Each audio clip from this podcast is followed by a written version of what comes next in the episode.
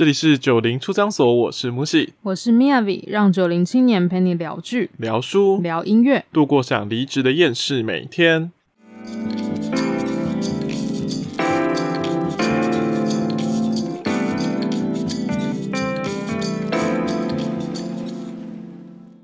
今天呢，要来跟大家聊的不是剧，它是动画，也算是剧集啦，就是它。大概有八集，就是《爱死机器人》，其实也是很红的 Netflix 原创的影集。对，然后它一刚开始推出的时候，去是去年吧，我如果没有说是去年上、嗯、上架的，那时候被大家推爆，就是想说，哎、嗯，前年吧，前年还是前年，好，反正就是有点忘记，就是、当时候反正上架年前出来上架的时候，就是被大家推爆，就是。就觉得它发想很新颖，嗯，然后有一种很像动画版的黑镜的感觉，对对，然后就让大家见识到，就是原来动画已经神乎其技到这种地步。对，而且它很特别的是，因为它每一集其实都是用很短的时间，大概十到二十分钟。然后会很快速的就把一个故事讲完，嗯、然后都是动画，然后这个动画的内容大部分一定会结合，就是跟科幻啊，或是跟这种未来科技感的东西结合的一个故事背景。对，然后它的手法也不一定，表现手法也差很多。嗯，就是它也有那种很美呃美国式英雄。电影英雄动画那种风格，嗯，二 D 的，然后也有那种超级拟真，就是很三 D 三三 D 动画，又不是那种皮克斯的那种，就是真的非常像真人的类型。对对对，他已经越过那个我们所谓的恐怖谷，就已经有接近很像真人的这样子状态，反越过那个反理这样子。对对对，因为有些就是。假人做到很真的时候，反而会一种很恶心的感觉。可他已经超越那个界限，到你已经完全有时候会分辨不出来，是真的还是假的。对，是是没错。而且它里面的故事题材其实很酷，就是很多有些是呃以前的一些科幻内容不会想过的题材的东西。那我们今天就是也会聊很多不一样的这些每一个故事里面题材的一些小主题啊。对，然后因为这次我们。要来聊的应该算是第二季的部分，嗯，对对，因为第一季已经比较久之前，然后第二季算热腾腾，所以我们这次就来讨论一下这里面比较有趣的内容。嗯，而且虽然说就是第二季好像有听蛮多人讲，是觉得因为第一季太、嗯、太强了，太强了，所以就是压倒第二季的那个表现的感觉。对，因为大家把第一季的那种期待感，想要就是放到第二季来的时候，倍增，然后你突然想，哎、欸。好像有一点落差，对，会有点失落。但动画上面的技术，我觉得还是有进步很多。我觉得应该是说让超乎想象啦，就是我觉得那个技术应该是比之前就有更高明的感觉，对，就更厉害，因为他的感觉好像真的是超越到一个新的境界。但故事内容，因为本身我觉得第一季就已经很创新了嘛，就是有很多很。可讨论的题材，就像黑镜，你做到一二三四季之后，你就会觉得那个东西会一一开始看的时候，你就觉得超新鲜，因为他会想出一些非常神奇的对那种表现手法。可是后面如果他同一个议，你会觉得是同一个议题，用只是用同一个议题用不同的手法来操作，对啊，的那个那个期待还是会觉得很好看，但你的惊喜感会下降，嗯，这样子对。所以呢，我们这次是要来讨论我们比较。有印象的那几个故事，对，它一共是八个故事嘛。那第一集呢，叫做自动客服。那这个故事呢，其实非常简单，就是这个时代已经变成所有事情都是自动化，嗯、然后所有事情都是人那个机器人会帮你处理好这样子。对，然后包含客服，客服也是那种。就是 AI 人人生这样子，你打电话去的时候，他就会用各种他设定好 SOP 来帮助你。嗯。那其实这之中呢，就有一个太太，她家的家用扫地机器人就突然开始发狂，就变得很像杀人机器这样，然后他就觉得很可怕，到底为什么这样？然后就打电话去自动客服，嗯，然后客服就开始教教导他，哦，那你要干嘛？第一个步骤，第二步骤，第三步骤，按哪个按键啊？按啊？对对对，然后会就是可以达到，就是把他这个。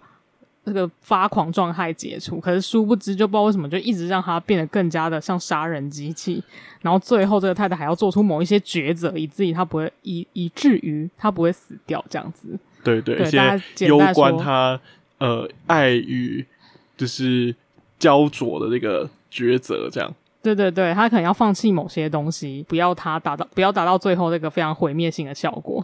这个剧里面，我觉得最恐怖的其实不只是那一台机器人，还有就是因为他讲到现在很多东西都要物联网嘛，就所有东西全部都要连在一起，对，都是连线的。对，所以当那个机器人开始发狂的时候，他不止控制他自己那一台。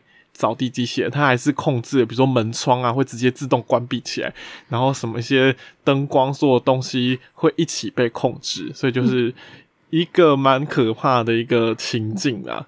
对，那这个故事最后就会发展到，到底这个妇女要怎么样去，就是救活她自己。哦，妇女要怎么自救？对，她看起来是那个独居老人这样子。对对对，而且。她非常有趣，其实非常除了剧情之外，它一个蛮有趣的地方是她的那个人那个画像，哎、欸，不是画像，哦、就是她她的那个人物的形象一样，她设计成一个就是大家头很大，然后四肢很小，对，对对，因为我们就只剩下脑在指挥那些机器嘛，我在猜啦，就是我就觉得像我们都是用脑指挥机器，然后因为反正我们不太动嘛，嗯嗯，你知道吗？所以就是四肢就会变得很小，很萎缩了这样。这不是有有一某一类某一类的那个。科幻想象是这样嘛？就是反正我们不太需要那些手啊，哦、因为我们都用脑在控制所有机器这样，我们的肉体只是用来支撑我们的大脑，用脑波这样。是亚特兰提斯人 这一类的。好，好，那第二部的话，第二部的话是冰。冰，我觉得这一出其实蛮猎奇的，它蛮蛮奇妙。除了他第一个先讲他的画风，他画风不是。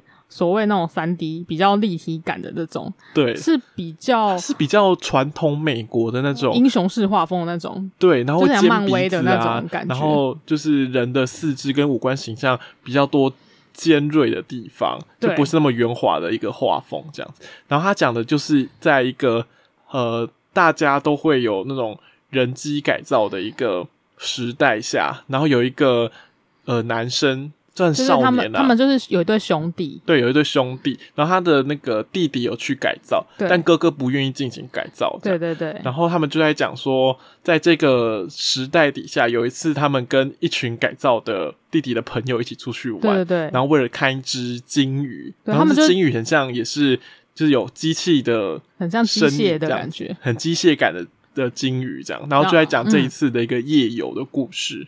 对对对，他就是他们进行一个很像那种成人礼的感觉，就是如果你改造完，然后你就要进行某一些很像，呃，比如说去跳，有有一些成年礼，就是比如说我们要去从那个山崖上跳下去这种这种概念，然后你就会哦，你是有这种成年礼吗？我是说类似，就是有一些美国那种 YA 电影不是会这样吗？就是如果他们家是那种在在悬崖边，就是他都赌你敢不敢跳下去这种啊，哦、就是你敢不敢跳山崖，然后他们就是。进行了一个类似这样的活动，嗯、然后哥哥就是一直被拖累，欸哦、也不是被拖累，是他跑不动。然后因为他没有那么他没有那么快嘛，因为他没有改造过。嗯，然后后来反而是那个弟弟，就是看起来有点跑不那个后来受伤的样子，对他有点那种就是在中间好像叠跤还是什么的。对，然后就变成是他哥哥要抱着他救他这样子，所以就是在这之中其实也有写到一些类似亲情的这种。关系，但比较少，因为它只有十分钟左右，对，所以就是非常快速的带过这一块。对，主要就是在进行这个他们要去看金鱼的整个成年礼里面发生的故事。因为它其实很说会说很猎奇，就是因为它它结束的蛮呃突然的，就是有点不知所云啊。对啊，对，就是因为他不知所云，就是我一开始真的看不懂，我要看第二遍，然后再看一下大家的解说，才说哦，原来是在演这个啊，这样。可是。呃，我觉得除了就是知道它的意思意义以后，其实我觉得它本身也没有太多，就是可能什么意义上面非常深刻要表达的东西。是交代剧情地方有点少。对，因为也可能也因为只有十分钟吧，这样。对啊，这这是另外第二部，嗯，叫冰。第三部就是，好，第三部就是应该是大家讨论度会比较高的。就是长生与新生这个设定呢，就是在一个完全所有的人呢都已经是可以长生不老的这个世界里，就是他这个这里这个世界上所有的人都可以经由某一种回春技术，然后都不会老去，不会老死，也不是说不会死，是不会老死。嗯，对。那这为了控制人口呢，所以这些这些居民他们就会杀掉那些。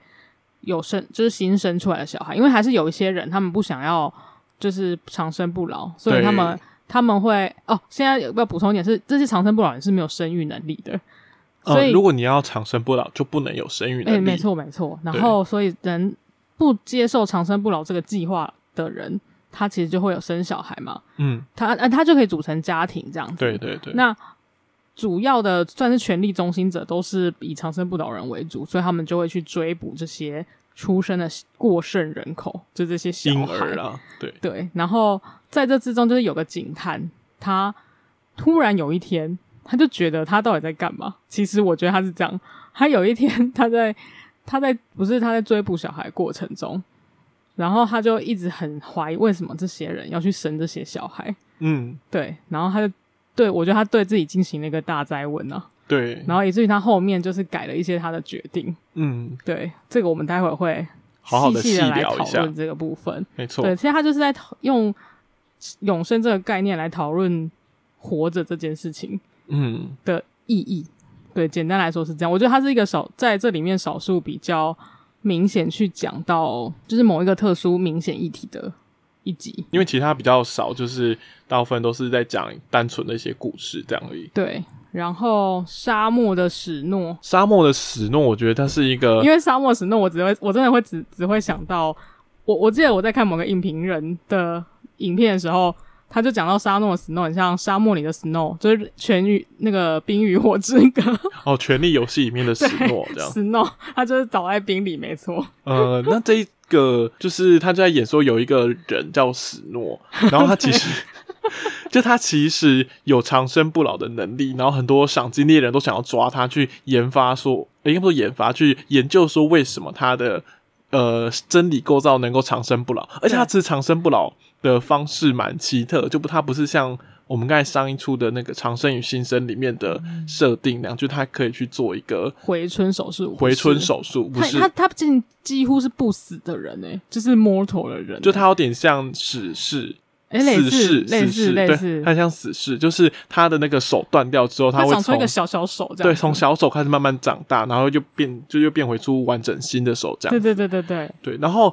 可是，在大家都想追捕他的情况下，有一个女生意外的，就是跟他搭上了。嗯，然后这个女生呢，就是有点跟他发展出一夜情。一开始是一夜情而已，异于常人的关系。对，原本是一夜情而已。然后后来呢，就是他们在一夜情结束之后，发现有追兵来了。然后这追兵呢，就是呃，差一点就要逮捕到史诺的情况下。然后这个女生呢，出面拯救了他，对，然后这时候才会揭发说，哎，这个女生其实有一个不为人知的背后的秘密，这样，嗯，那这个秘密呢，就不到不爆大家雷，就是大家可以去看一下，说这个女生到底背后藏的秘密是什么？对，然后如果你看到那个女生的身份，你才会觉得，哦，你知道这部这这一集到底是想要表达什么？嗯，嗯，对，其实因为他还是用一个永生。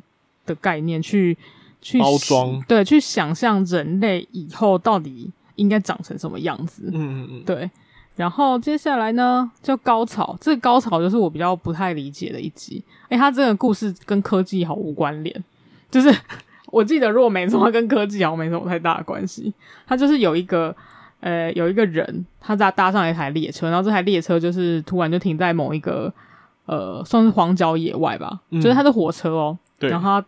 他停下来之后呢，这个人他就哦，那个列车长跟他说：“你可以休息一下什么的，等一下会再开开开走，然后出发这样子。”嗯，然后他就开始往那个草堆里面走，然后那个草就是他的高潮，应该就是指那些草草丛，就是高的跟人一样这样子。对，对，然后他就是慢慢走进去，然后他就开始发现一些亮亮光，然后他就往前走之后，就发现了一些那个呃没有脸的人。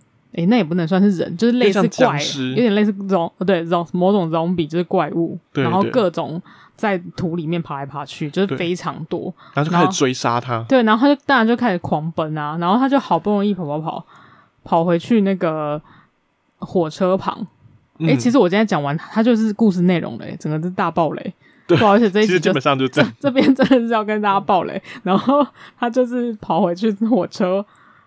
旁边之后，那列车长跟他说，就是很多人都像你这样，就是他们也有可能是曾经的你，就是这些那些在那个草地里面就是没有脸，然后看起来像人的东西，也可能是这个男生本来如果真的在里面完全迷失之后会变成的样子。嗯，这个就是一个非常，我觉得它是一个非常难懂的寓言故事，就是你可以用各种方式去解读它啦。哦。但对，对，因为有人会说他是比较形象化去讲那个什么，你对你你在你受到一些吸引之后迷失在那个那个高草里面，对草丛里面或什么的，嗯，就比较我觉得跟科技小小的有一点点没关系，嗯，对，然后所以这一部片就是比较难以解释，嗯，那接下来这一部呢是《圣诞满屋》，我觉得个人是。要排这个第二季里面的话，大概有前三名，对，一定是有前三名。对，因为我很喜欢这一趴。虽然它的故事内容其实非常简单，欸、它大概走七分钟，超级短。它这个故事里面，大概所有故事里面最短的。嗯，它这个故事其实就在讲说呢，在一个平安夜里面，因为平安夜会有个传统嘛，就是大家会呃赶快去睡觉，然后等明天起来的时候，就会看说，哎、欸，我的那个圣诞袜里面有没有圣诞老人放的礼物。然后这时候呢，在这个平安夜这一晚，有一对姐弟，他们就半夜就听到好像有空空的声音，然后他们就想要赶快爬起来，因为想要抓到说，哎，就是看到圣诞老人这样子。然后结果没想到，他们一下楼的时候，发现等到他们的不是一个圣诞老人，是一个很可怕这样异形的怪物。对，然后。他们就是看到的时候，就当然就很吓到了嘛。然后他就赶快四处躲啊，然后就没想到他们的行踪还是被这个很像异形的外星生物发现了。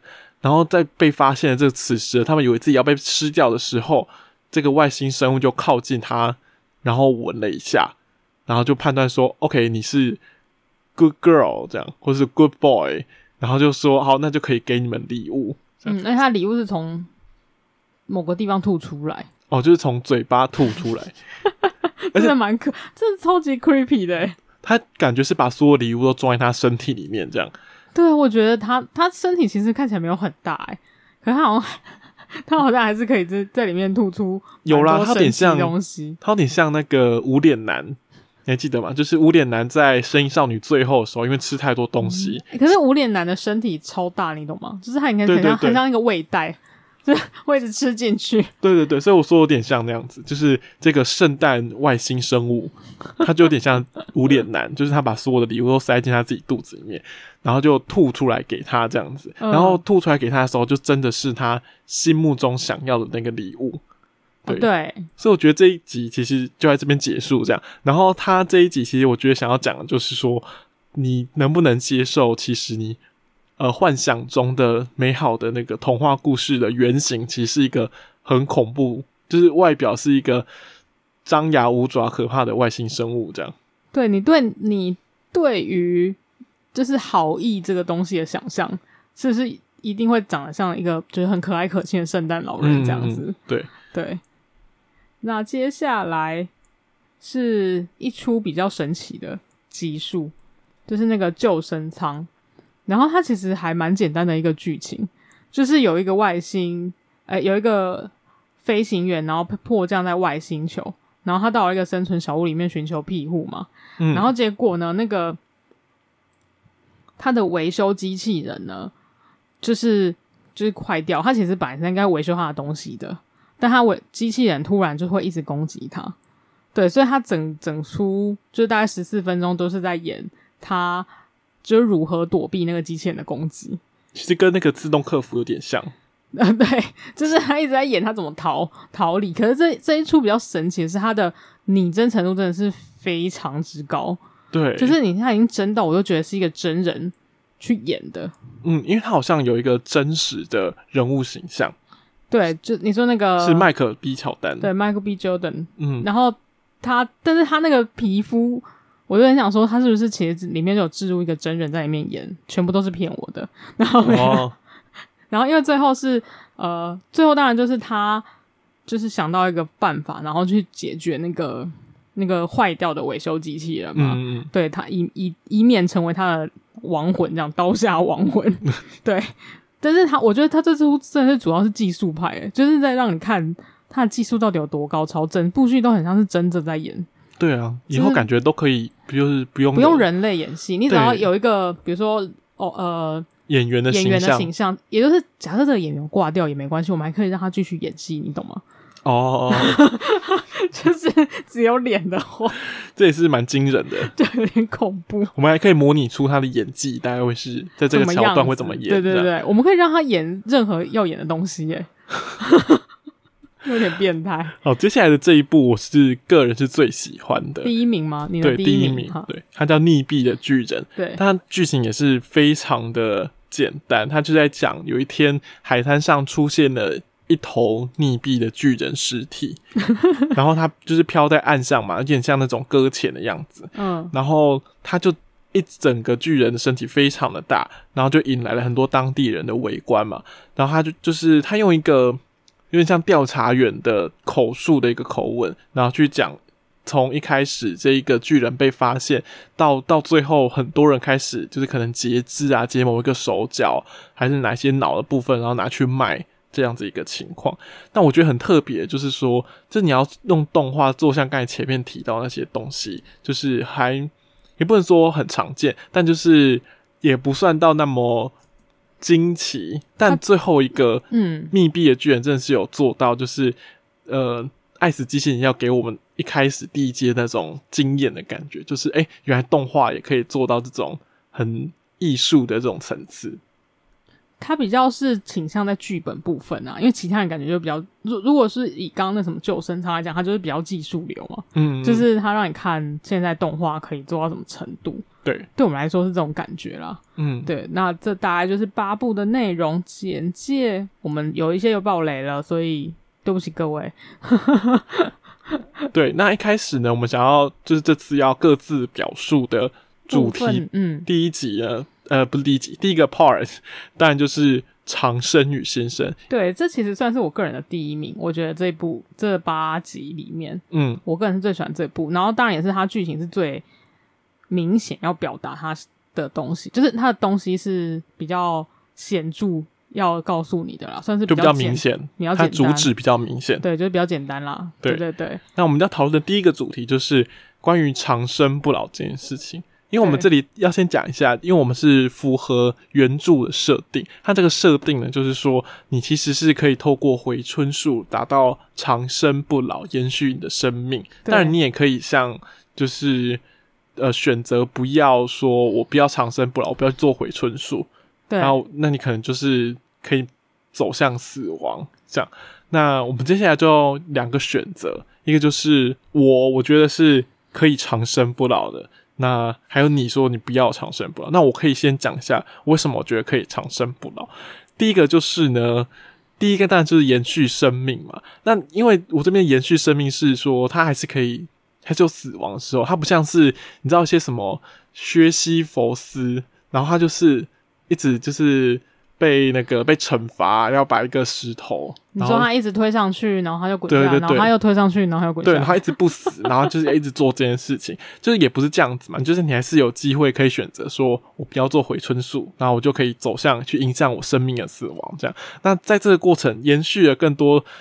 生命的这一段时间，你就可以做更多不一样尝试。你可能去有一个很想学语言啊，或是有一些很想做的事情，或是你想每一个事情都尝试。你想要去登山，你想要登喜马拉雅山，然后你就可以做很长时间训练，然后继续完达成这件事情。然后你也可以想说，我要去念一个什么博士学位，那就可以慢慢念，慢慢念，慢慢念。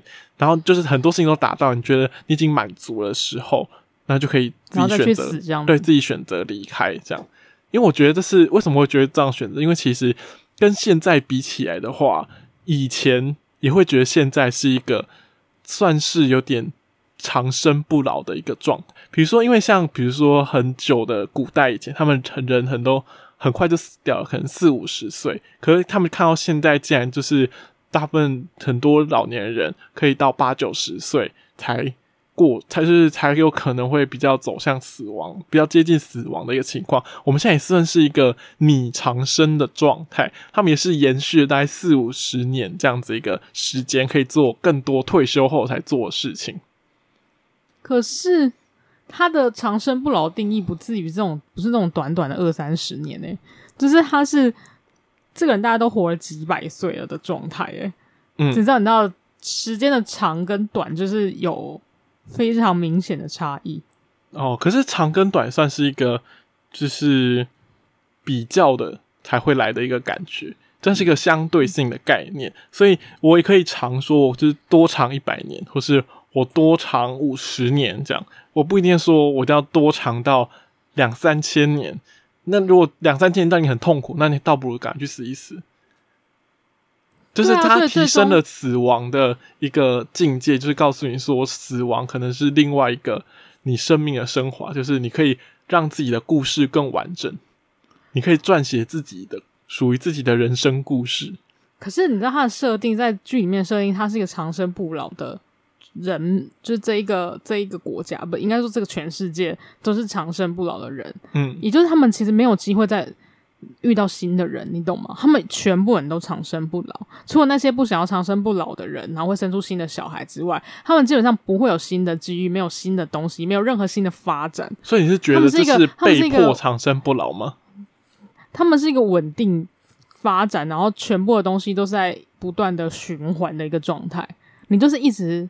进入一个那个梅比乌斯就回圈，你知道吗？就是一个回圈，然后它就一直不断重复、重复、重复这样子。可是你也有机会可以跳脱出去，你就不要去做那手术就好了。对啊，那你去死没有办法遇到新的东西啊，死就死啊。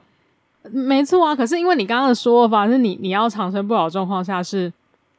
你可以遇到新的东西，你可以一直不断去想学你要学的东西。对啊，我说那个新的东西可能是对于你自己以前的新的东西，但如果你觉得这世间已经没有任何新的东西，那你就可以自己做自己想要做其他让生命走向终结的选择。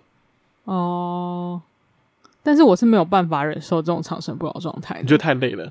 对，因为我觉得人生人生是很痛苦的，所以。你要是一直不断持续延延续这种状态，其实是一个很累的情形。可是你也可以想说，就是你延续了更长的时间，你有机会去改变这个痛苦的情况。但如果你是原本就一个很痛苦的状况，你不就是会一直不断延续下去吗？但你也有可能可以改变呢、啊，就是时间，时间会带来改变，时间会改变一切。这是逃避人说说的方法。没有没有，时间会。会原解释一切哦，时间会解释一切。对对对，所以你活到所有人都已经演化这样子吗？演化成新的生物？欸、对，可能其他生物都已经都已经演化过一轮了，只是人类还长成那样原始的样子。你就会看到，可能蚂蚁已经进化的比人类还要厉害，然后人类就变成奴隶，变成蚁王。对，你没有看到那一天，不觉得很酷吗？就可能看到蚁王真的变成现实，就是、变成蚁王之后，人类就会被被迫要去死，好不好？他们才不会让你永生，好吗？可是我们还应该还是有一些核武器之类的，可以跟蚁王对抗。人类长生不老的状态，一定是人类是整个生物圈的顶峰，我们才有办法维持人类的长生不老。呃，对。但你有想象说，自然可能有它自己的法则，就是在一个生物活了那么久之后，比如说像很多陆龟都活很久嘛。不是啊，问题是现在我们的情况是我们在讨论我们要长生不老。嗯，对，所以好，那我先我简单讲一下我没有办法忍受长生不老这件事最主要的第一个原因，就是你刚刚说说到就是要就是感受生命中的美好的东西嘛。嗯，其实如果这个生命是没有终结，你其实没有办法感受到，就是因为它会消失，你才能。你在仅有的时间内才会觉得它美好，嗯嗯对。如果东西是不会不见的，你其实就是一个很 routine 的状态，你是不会觉得哦，这个东西是珍贵的。你知道失去了才珍贵，懂吗？这东西是会消失的，它才珍贵。哦、所以你的生命有终结，你才会努力。对，虽然即便是你知道你有一天会死，但是因为就是因为太短暂了，所以你才会认真的去做各种事情。可是我们也可以自己设定自己什么要什么时候要终结啊？如果你可以。就是你没有考你你这这是你你有考过考你有考过试吗？考生考试就是会想说哦好啊，然后再继续延三个月，太好了，再延五个月好，okay, 再延六个月。所以你是说这会让拖延症对人的惰性所以永永源源源源不绝发生。所以其实假如说你说好，我我我一定要立志，就是要学会十种语言，嗯、然后你永因为你可以永生，所以你只会一直让它拖下去，你没有终结的那一天，好吗？你是说可能还没有学会十种语言，就先把所有的电玩都玩过一遍，这有可能之类的。对，所以你说长生不老最大的敌人其实是懒惰。哦，应该是拖延症。就是懒，就是懒、啊。拖延症是唯一可以对付长生不老的法宝。就是因为你真的太懒了，所以长生不老就是会一直把这件事一直往后拖，往后拖。不是法，不是对抗它的法宝，是相辅相成。就是你有拖延症的话，你才会觉得长生不老是一个非常棒的、哦。可是这样照你这一照你这个方式来讲的话，现在我们有拖延症，就是因为我们的平均余命太长了。哦，你就觉得你一直还你你的意思是这样吗？就是因为我们现在平均余命太长，所以大家才会有拖延症，觉得反正没关系，时间还有很多。这要是我每个平均余命可能都只有二三十岁，大家就会很积极努力认真开始做事。所以，然后所以因此你才会后悔，因为你会发现其实你时间根本就不够。所以拖延症是一种文明病，就大家医疗科技太发达才会导致有拖延症。如果大家就是很快就会因为一些疾病过世的话，大家就会好好的珍惜生命，认真努力这样。这也不无可能啊，虽然我没有认真做过研究，但是我觉得这是一个说法。OK，对，好，那我可以接受拖延症可能是呃，就是这一切科技的文明病的最大，就是最大来源。我们就是一定要想，我们做任何方式就是想要快、迅速，然后就是不要耗费任何心力，以至于我们可以去做别的事嘛？就是惰性，可能就是整个大自然对付人类最后的一招。对，你们应该是惰性是人类发明各种东西来对付大自然的一个一个那个动机。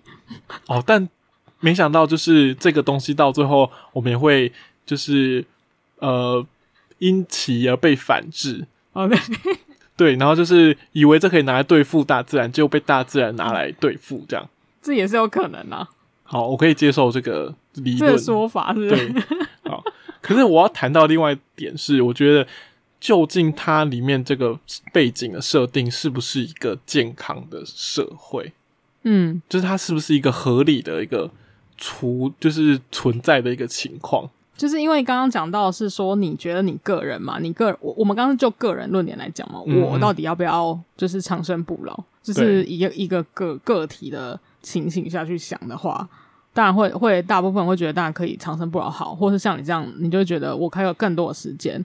或是我就是觉得我干嘛要活那么久之类的，嗯，这是两种状况。可是如果在他那个故事里面设定是所有的人都是这样的，所有的人，所以才会发现，才会去想说要去铲除那些小朋友嘛，嗯，因为所有的甚至是那个权贵阶级都是长生不老，然后没有生育能力的人，他们才会想要去控制人口，嗯，因为大家都可以一直活着啊，嗯，所以你觉得这样的？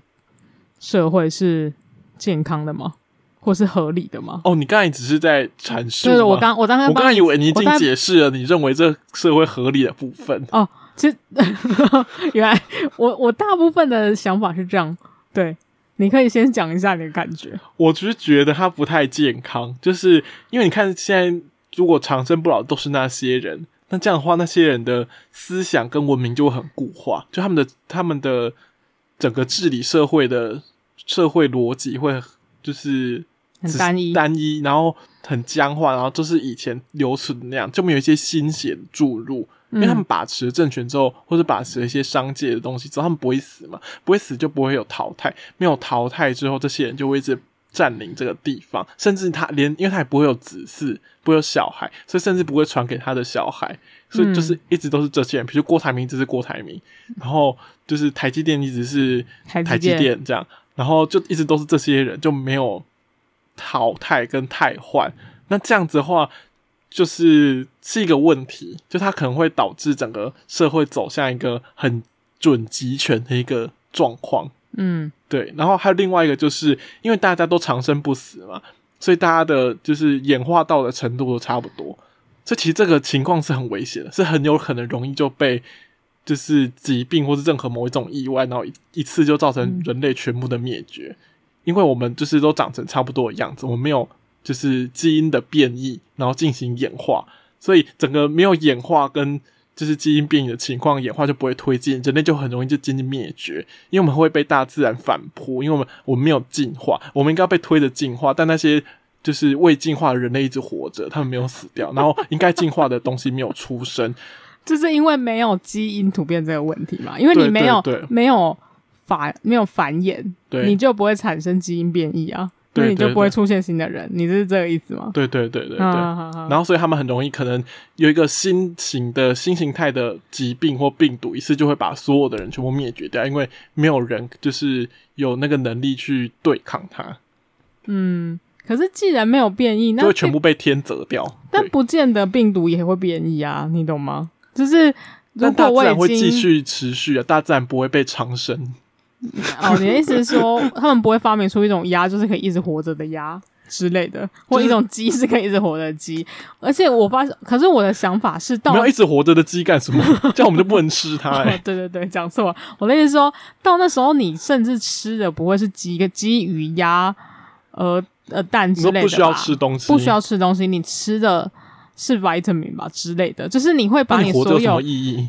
你你会把我们现在是在讨论这个。这个东西的可行性，以我们真的有发明一种机制，就是我们可以让人类细胞一直不断的重生，就是它不会死去，也不会死掉，它可以重新的复制我的新的细胞，然后让我整个就是。变得呃，就现在俗称就实实俗称脸变得紧致这一种啦。哦、你知道那个，因为我有一个印象深刻的这个这个剧集的画面是那个有一个唱歌的女生，然后脸白蛮多皱纹的嘛，然后她进行了回春手术之后，脸整个就哇，就是细纹都没了呢，感觉是化妆品广告。然后想说是用哪一排化妆品？不是吧？这应该是一些什么，就是美容手术的广告。啊，对对对，医美医美医美广告，对对对。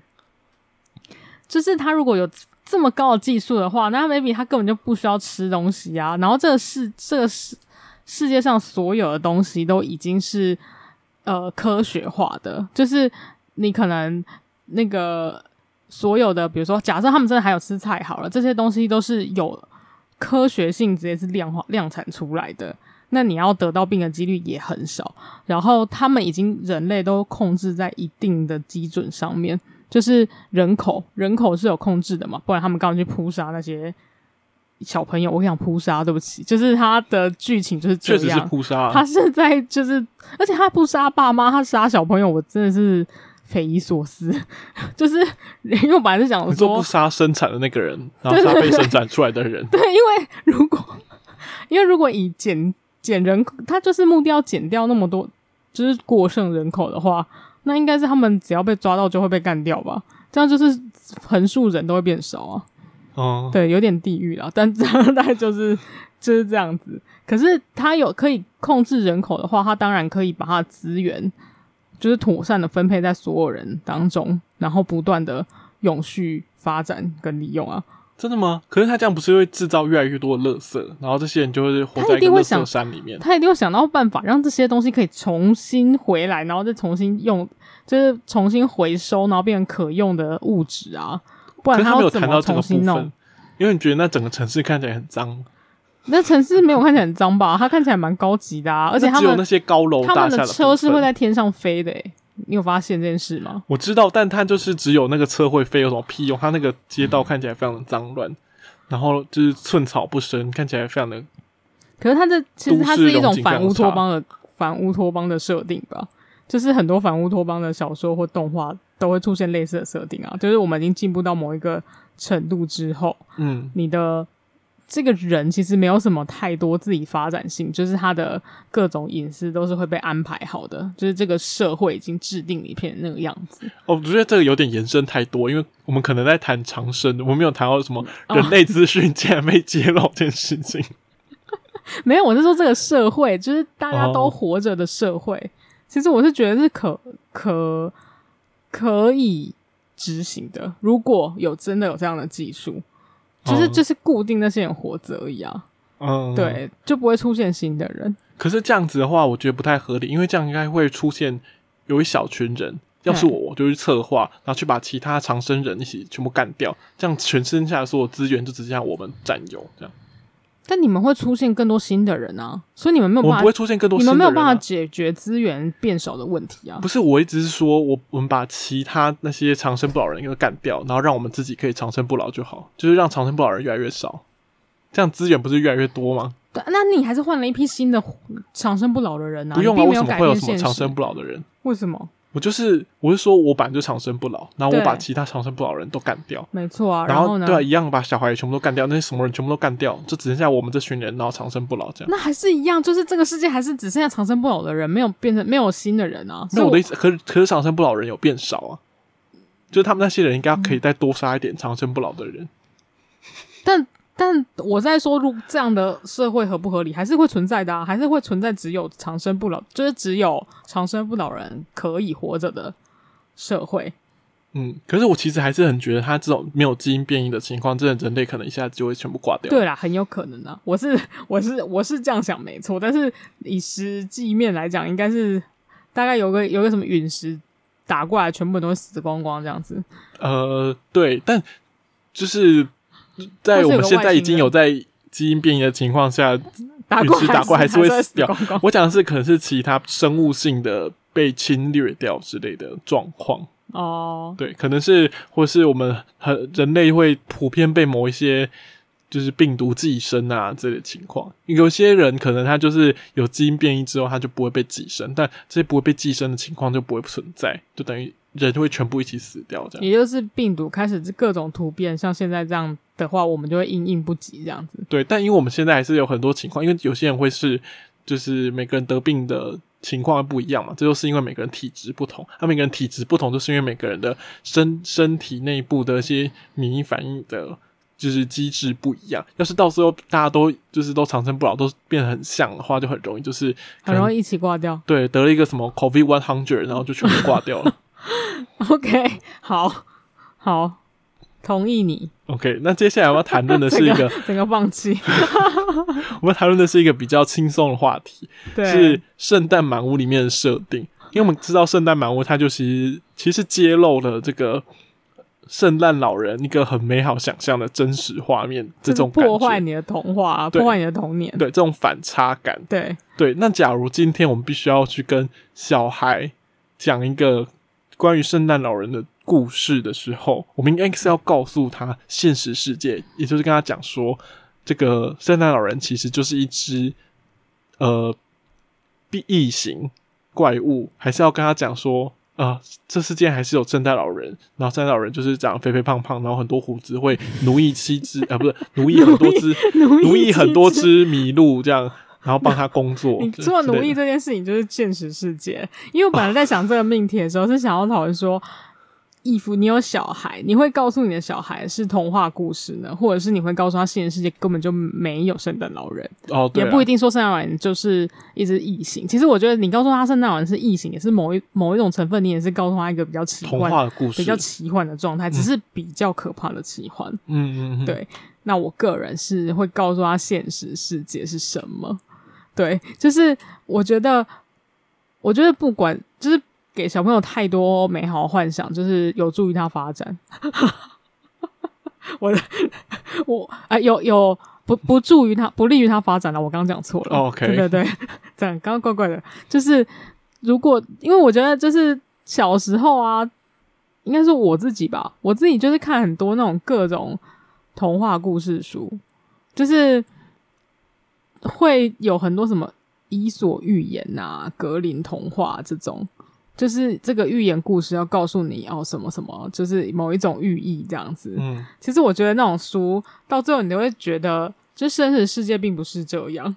哦，对，我就觉得有有有非常严重的落差。然后我就觉得，与其知道，因为我觉得，与其知道那些故事，然后来反思那些东西，不如告诉我真实的事情。哦，就是更容易想象。你掉了一根高跟鞋，不会有人捡过来帮你。穿上去，不会你合脚，他只会把那高跟鞋偷走哦之类的。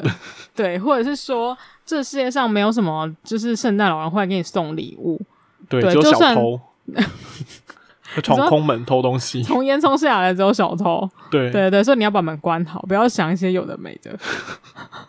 但是我我我不觉得这样会影响他们的创造力。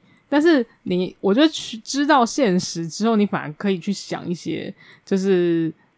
你觉得可能会发生的事情，嗯嗯，对，但是因为你要知道现实的状况下，才有办法去刺激自己，就是想说，哎，如果不是这样的情况，会是什么？嗯、可是你一开始你的你的背你的知识背景嘛，就只有就是会只知道这些童话故事的话，我就会觉得好像是让小朋友就是沉浸在一种幻幻想当中。哦，对，我就我这我特别是讲小朋友啦，不是说你长大之后看一些动漫童书那个，我就觉得不是同一件事情。是比如说有些爸妈会跟小孩教说，哦，如果，诶。不睡觉的话，会有坏人来抓你哦。这种我就觉得超级没有意义的。你就跟他说你不睡觉会直接发生什么事不就好了吗？你跟他说你不睡觉的话，你明天早上就会很疲惫，很疲惫的话你就会吵到我，我就会很生气。你为了不要让我生气，你现在赶快给我滚去睡觉。这这，这也是可以。对，我就觉得你要给他一个合理的解释，不要跟他说什么哦。你比如说你。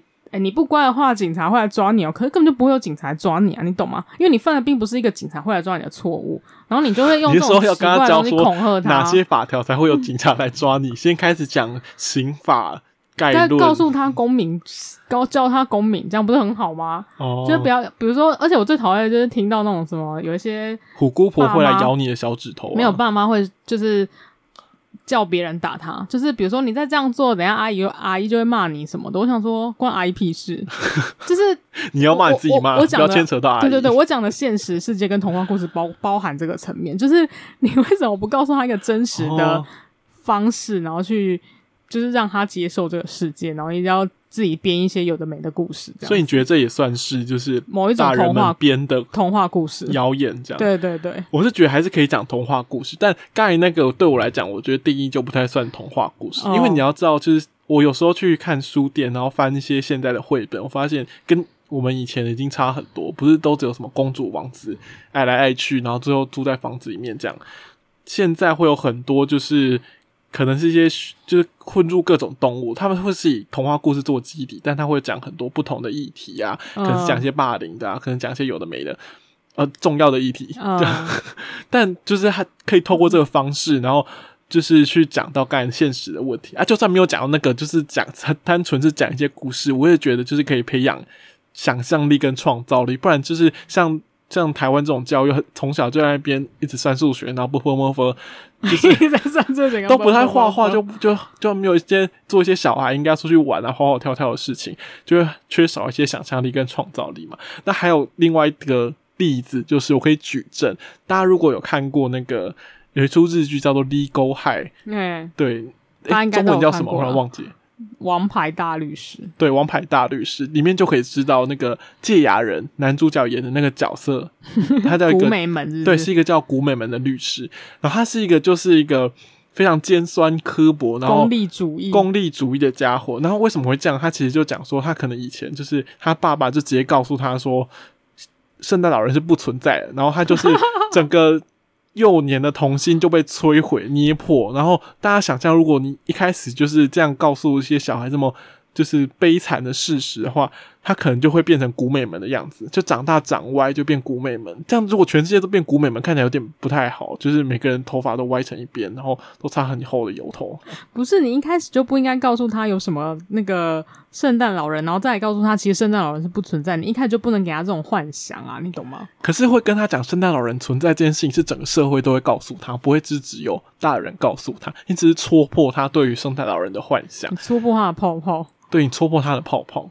好吧，然后给他建立在一个看起来非常就是设现实，然后很严峻的一个状况下，他会缺乏对人生的各种想象，各种想象。他觉得人生太悲惨，他可能五岁的时候就得忧郁症之类的。啊，不会那么不会那么严重啊，这是一个开玩笑的说法。我刚刚哑口无言，虽然是很有可能，可是因为我我没有，我觉得这个部分是就我个人现实，诶、欸。自己的经历来说吗？对啊，我我我想要，我觉得应该要被告诉现实这件事情，就是比较包含像我刚刚讲的那种啊，就是不除了像，就是因为我觉得圣来打你，对对对，因为圣诞老人就是不应该，就是诶、欸，我觉得圣诞老人可能 maybe 还能接受，你懂吗？他的他的这种虚幻的讲法还能接受，因为你知道长大之后，你就会发现真的没这件事情。对，可是如果比如说像那种就是做各种就是比较像恐吓的编造一个故事啊，虎姑婆啊这种的，就是威胁性的可怕故事的话，哦、我就觉得真的很没必要。哦，应该有助于想象的东西，而不是有抑制于你想象的东西。对对对，就是助助长你做一些恐惧想象，可能担心柜子里面会有怪兽跑出来之类的。哦，对对对，那怪兽电影公司不是那样吗？就很恐怖啊！它就是虚拟了一个非常想那个可怕的。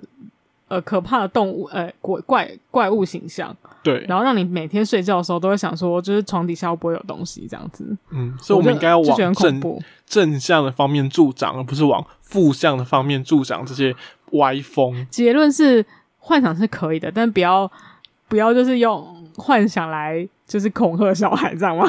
哦、呃，好像是这样子，没错。哎、欸，可是这个跟我们这部剧，呃，跟我们这一集好像就是完全吻合。哎，这一集就是完全要用恐怖。来来吓小孩吗？哎，没有，他其实用恐怖的意念也是在助长小孩的想象力。哦，就是大家不要就是只以为圣诞老人可以只有一种想象空间，他也可以有另外一种想象空间。OK，对，他其实是正正向的在助长，他只是长得丑，但是他还是说你你很乖。对对，对，我们不要用因为一个人的美丑来判断他是不是一个好人，这样子。对对对对，另外一个寓意是这样。哦，没错没错没错，哎，这个很符合现代的童话，哎，就是会有这种故事的设定，就、呃、是很成人童话的概念。哎，没有，这还是给儿童看的啊、哦？好吧，就是只是把现代我们已经比较养成成熟的观念套入进去儿童的童话书里面。哦，就像现在有很多那种什么性品观念会直接套入，对对对，套入那个绘本里面去讲这样子。嗯，没错。好，今天我要讲了。讲了好多有的没的，对，很讨论很多，我也是觉得很有趣的主题。因为这这这个系列就是这样子，就它每一集就短短的，嗯、然后但是还蛮多可以可讨论的有趣的东西。对啊，就是有很多议题性的东西隐藏在这些很精美的动画里面。嗯，下一集先跟大家预告一下好了。哦，对，我们可能会有一些不一样的内容。对。这就是呢，我们加入了一个串联的活动。这个串联的名称叫做“台南 Podcast 大串联，散播爱与甜”。没错，那就是希望在这个疫情期间呢，大家无法来台南玩的情况下，跟大家一起分享关于台南发生的大小事，以及就是台南生活经验。对，就是你。不能出去没关系，就在家里找一个舒服的位置来听台南的各种事情吧。对，在空中游台南 的感觉，对，我们大家空中台南见。我们的节目在 Apple Podcast、Spotify、KKBox、SoundOn、Google Podcast 都有上架，欢迎按下追踪，就不会错过任何一集。也欢迎在 IG、FB、噗浪、YouTube 搜寻九零出张所关注我们最新的讯息。我是 Miyavi，我是 Mushi，拜拜，拜拜。